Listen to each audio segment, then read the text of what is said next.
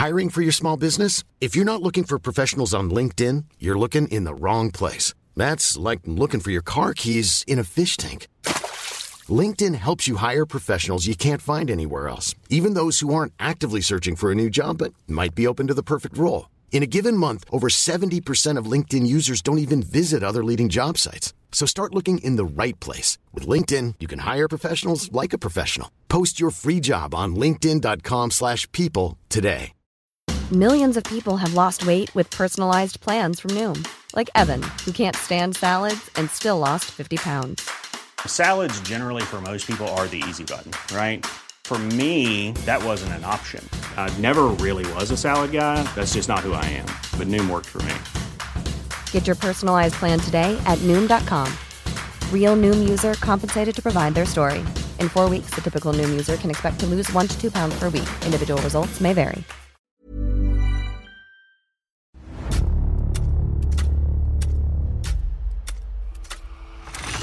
La nota roja en la prensa.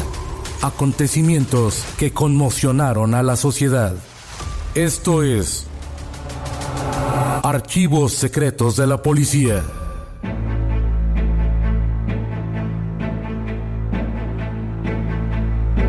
Un misterioso hombre vestido de negro se dedicó a asaltar negocios durante meses. Era extremadamente peligroso y buscado tanto en México como en Estados Unidos. Esta es la historia del hombre del portafolios.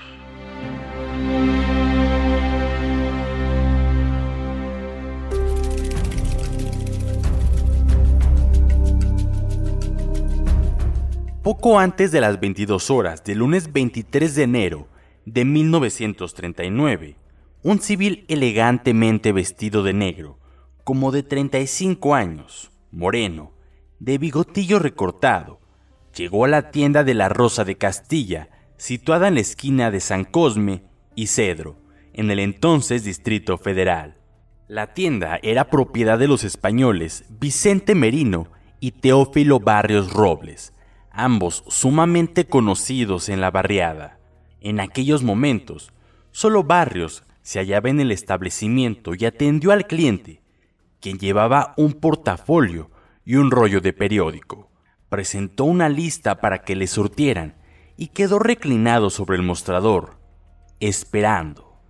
Como ya era de noche, las cortinas de la tienda que daban a la calle de Cedro se encontraban abajo, solo permanecía abierta la puerta que daba a San Cosme. En esos instantes, se presentó el socio de Barrios Robles y dijo que sería bueno cerrar la otra puerta para que algún inspector no levantara una boleta de infracción. La tienda fue cerrada y dentro quedaron los hispanos y el cliente elegante, quien supuestamente esperaba que le surtieran su pedido. Teófilo Inconscientemente, abrió la caja contadora y comenzó a sacar el dinero de las ventas, mientras Merino continuaba bajando diversa mercancía para el desconocido. Ese fue el momento oportuno que aguardaba el asaltante, quien sacando una pistola que llevaba oculta, dijo a los tenderos que levantaran las manos y no se movieran, porque los mataría sin titubear. Azorados, los españoles obedecieron y entonces el ampón ordenó a Merino que atara las manos de su socio. Aquel hizo lo que le pedía, pero ató las manos de Barrios muy débilmente. Después, el atracador empuñando la pistola en la mano izquierda, con la otra amarró las de Merino y pasó tras el mostrador para percatarse que nadie estuviera en el tapanco que había en la tienda. El maleante se aborazó sobre dinero que momentos antes Barrios había sacado de la caja y luego registró a los hispanos, apoderándose de sus carteras. Merino traía 50 pesos y un pase para los toros, que fue desechado por el asaltante, pero en cambio se quedó con un billete de un peso de la serie A, número 22, que Merino poseía como amuleto de la suerte siempre apuntándoles de forma amenazante con la pistola. El ampón les exigió la entrega de la llave del cajón en que guardaban buena cantidad de dinero en efectivo. Merino le entregó, y luego el ladrón, al intentar abrir el cajón, dejó caer la llave, y al inclinarse al recogerla, Merino hizo un guiño a su socio, como diciéndole que había que aprovechar el momento. Teófilo, al ver que Merino encogía una pierna como si fuera a dar un puntapié al atracador, se lanzó sobre el desconocido quien esquivando el empujón hizo fuego sobre el infortunado Barrios, quien todavía caído recibió algunas balas del malhechor. Los tiros fueron mortales. Lesionaron el corazón, la yugular y los intestinos. Vicente Merino contó hasta seis disparos y al suponer que todavía quedaban cuatro tiros en el cargador del arma, levantó las manos y se retiró del sitio, mientras el criminal escapaba por una de las cortinas de la calle Cedro en la colonia Santa María la Ribera.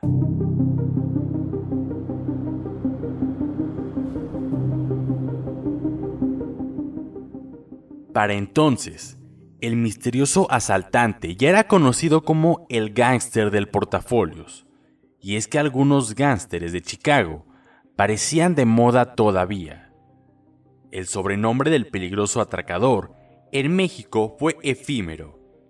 La gente prefirió llamarlo el hombre del portafolios.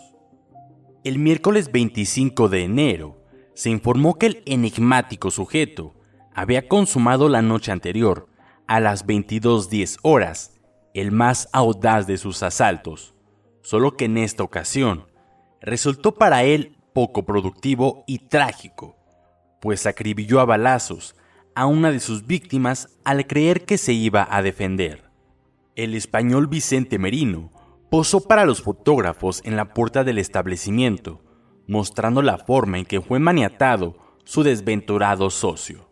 La investigación fue iniciada por la Policía Judicial del Distrito y posteriormente quedó en manos de la Jefatura de Policía. Los datos que se tenían eran precisos y las autoridades policíacas interrogaban al chofer que guiaba el auto en que huyó el criminal, la forma en que se cometió el atraco y la afiliación que se había dado en torno al delincuente hacía suponer que era el mismo que hacía meses llevó a cabo dos fechorías, la primera en la casa Peláez Hermanos y la otra en la importadora, ubicada en las calles de Perú.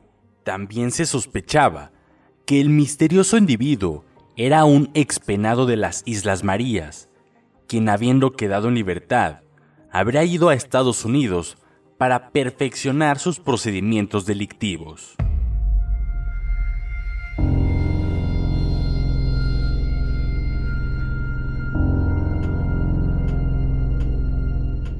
El agente Nemorio García localizó al propietario del auto en que huyó el hombre del portafolios y resultó ser del ruletero Carlos Domínguez Nafarrete, con domicilio en Mosqueta 57 en la colonia Guerrero. Interrogado en la jefatura de policía, negó ser cómplice del asaltante homicida, pero los testigos decían que esperaba con el motor en marcha y con la portezuela abierta. Pocos días después del asesinato en Santa María la Ribera, el hombre hizo un escándalo en el cabaret Chapala y fue detenido para su consignación a Lecumberri, de donde salió con una fianza de 100 pesos. La misma historia de siempre. Se finge que no hay archivos policíacos confiables y los delincuentes entran y salen de las dependencias policíacas como Pedro por su casa.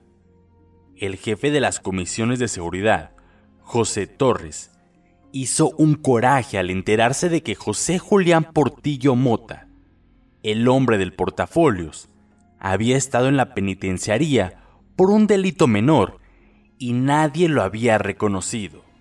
¿Cómo podía pasar inadvertido un tipo calificado como hombrón, pistolero, agresivo y con antecedentes penales, no solo en México sino en Estados Unidos?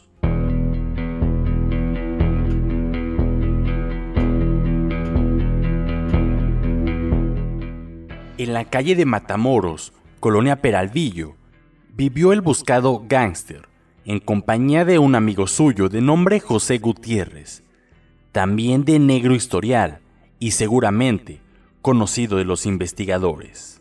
El señor Gutiérrez delató a su compañero y la policía lo detuvo en Pachuca Hidalgo cuando se disponía a disfrutar de una torta en una fonda.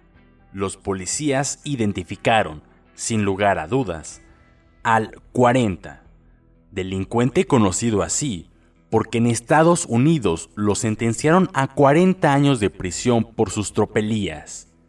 El delincuente fue traído a los separos de la sexta delegación en vísperas de ser enviado a la penitenciaría.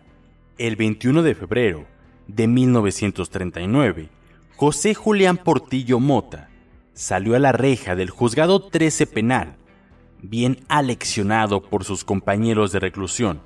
Obviamente, negó todos los cargos. El hombre del portafolios dijo que en la jefatura de policía fue obligado a aceptar los cargos y que la pistola no era de su propiedad, sino de su primo Francisco Mota, radicado en Chihuahua, y que él la traía consigo solo para tirar al blanco. Mientras tanto, en los corrillos penitenciarios, se hablaba con insistencia de que el hombre del portafolios preparaba su fuga. Y el 2 de agosto de 1939 fue sorprendido por un celador cuando limaba un barrote de las rejas de las cortes penales. Ya había doblado uno para salir y perderse en las calles de la capital mexicana. Pero un vigilante lo amenazó con su arma, cargada con balas expansivas, y José Julián decidió no arriesgarse más y se rindió. El tiempo pasó y el hombre del portafolios logró escapar de Lecumberri. Sin embargo, fue localizado en junio de 1940, muerto en el estado de Veracruz.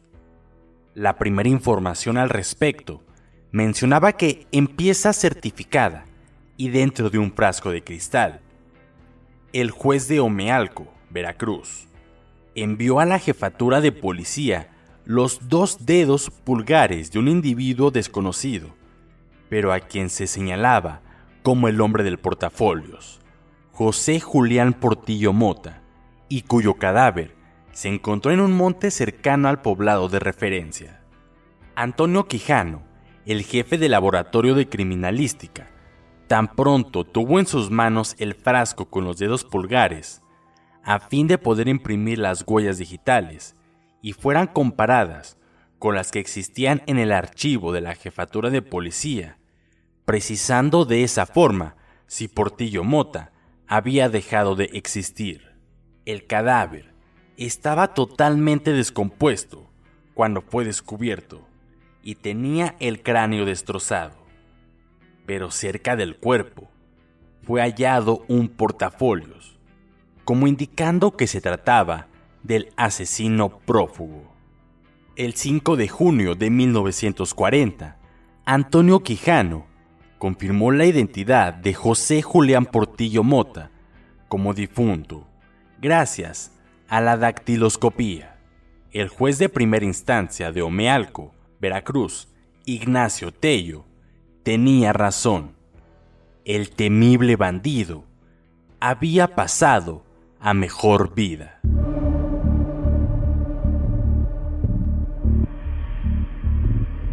José Julián Portillo Mota debía sufrir de 30 a 40 años de prisión por asalto a mano armada en Jackson, Michigan. Los antecedentes que tenía en México señalaban que fue detenido por violar las leyes de migración por asalto y robo en El Paso, Texas, por declaraciones falsas en Detroit, por hurto en Indiana, etc. Se rumoraba que quien mató al gángster fue Macario Suárez, quien debía siete vidas.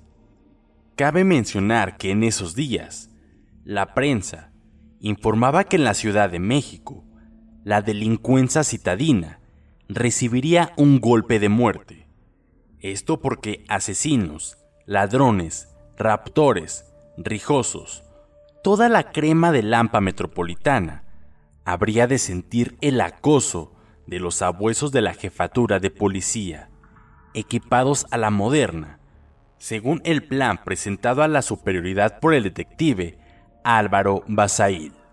Ni el Lampa recibió el golpe de muerte, ni las patrullas lograron combatir a los temibles delincuentes.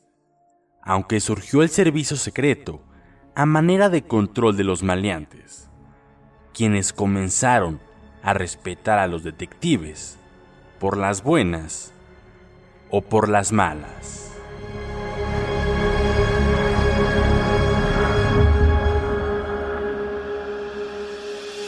Puedes escuchar este y otros podcasts OM en Apple Podcast, Spotify, Google Podcast, Acast, Deezer, Amazon Music y seguir la conversación en la cuenta de Twitter arroba podcastom o al correo podcast.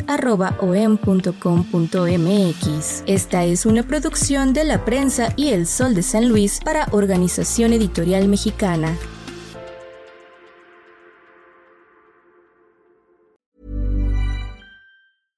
Even when we're on a budget, we still deserve nice things. Quince is a place to scoop up stunning high-end goods for 50 to 80% less than similar brands. They have buttery soft cashmere sweaters starting at $50, luxurious Italian leather bags, and so much more. Plus, Quince only works with factories that use safe, ethical, and responsible manufacturing. Get the high-end goods you'll love without the high price tag with Quince. Go to quince.com/style for free shipping and 365-day returns. Hola, buenos días, mi pana. Buenos días, bienvenido a Sherwin Williams. ¡Ey! ¿Qué onda, compadre? ¿Qué onda? Ya tengo lista la pintura que ordenaste en el ProPlus app. Con más de 6.000 representantes en nuestras tiendas listos para atenderte en tu idioma y beneficios para contratistas que encontrarás en aliadopro.com. En Sherwin Williams somos el aliado del PRO.